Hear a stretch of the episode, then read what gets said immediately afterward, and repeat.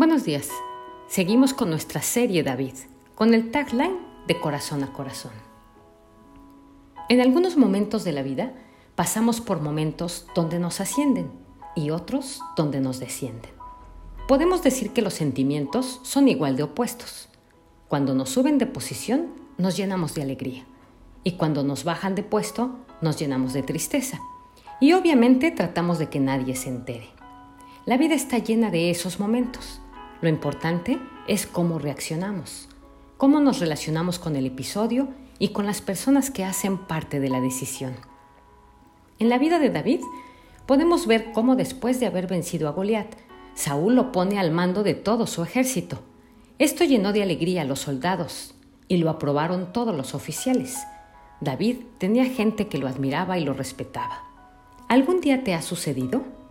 Que cuando te dan una posición te llegan las felicitaciones, los regalos, las palabras de la gente que te admira, que te respeta, y sin duda alguna eso alimenta nuestra alma. Dice en 1 de Samuel 18 del 12 al 16. Saúl sabía que el Señor lo había abandonado y que ahora estaba con David. Por eso tuvo temor de David y lo alejó de su presencia, nombrándolo jefe de mil soldados para que dirigiera al ejército en campaña. David tuvo éxito en todas sus expediciones porque el Señor estaba con él. Al ver el éxito de David, Saúl se llenó de temor, pero todos en Israel y Judá sentían gran aprecio por David porque él los dirigía en campaña. David comienza a llevar el ejército de Saúl a la guerra y Dios le daba la victoria en cada cosa que hacía. Pero pasado el tiempo, cuando Saúl se fue llenando de más celos, un día tomó la decisión de degradarlo de posición y lo alejó de su presencia al nombrarlo oficial de mil soldados.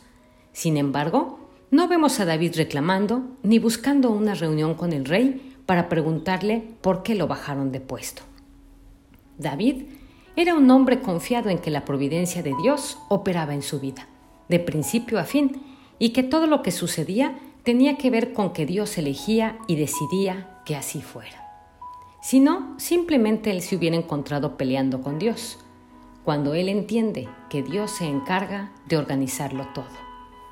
Confiar en la providencia de Dios fue lo que permitió que David no fuera afectado por los celos de Saúl. Debido a su corazón, él no estaba en búsqueda de reconocimiento ni de aplausos. Él no quería posiciones, simplemente hacía lo que le ordenaban y Dios se encargaba del resto. David no estaba en manos del destino ni de la gente. David estaba en las manos de Dios. Así que la historia dice que Saúl lo alejó de su presencia, lo nombró oficial de mil. Pero para David sucede algo especial. Aún siendo el oficial de mil, tenía éxito en todo lo que hacía, porque dice la historia, el Señor estaba con él. Esto es lo que marcaba la diferencia. Donde David estuviera, si le tocaba abrir la puerta, si le tocaba lavar los platos, si le tocaba pararse a hacer cualquier cosa que el rey lo mandaba, él iba. Siempre fue un hombre que mostró eso en su corazón.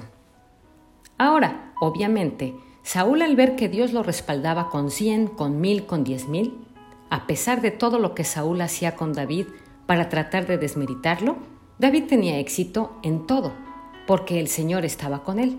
Esto incomodaba más a Saúl y le tuvo temor a David, porque se dio cuenta que Dios ya no estaba con él como rey, sino que estaba con David. Era evidente ver a Dios obrando a través de la vida de David. Otra cosa que sucedía era que la gente que rodeaba a David sentía gran aprecio por él, porque los lideraba en todas las campañas. Así que podemos decir en este devocional que David era un buen líder. Levantemos una oración por todos los líderes en las diferentes áreas de la vida, desde lo espiritual hasta lo material. Y le pido a Dios que les dé sabiduría, entendimiento, paz, dirección, luz en este tiempo a todos los líderes de nuestra nación. Que Dios se encargue de levantar hombres y mujeres como David.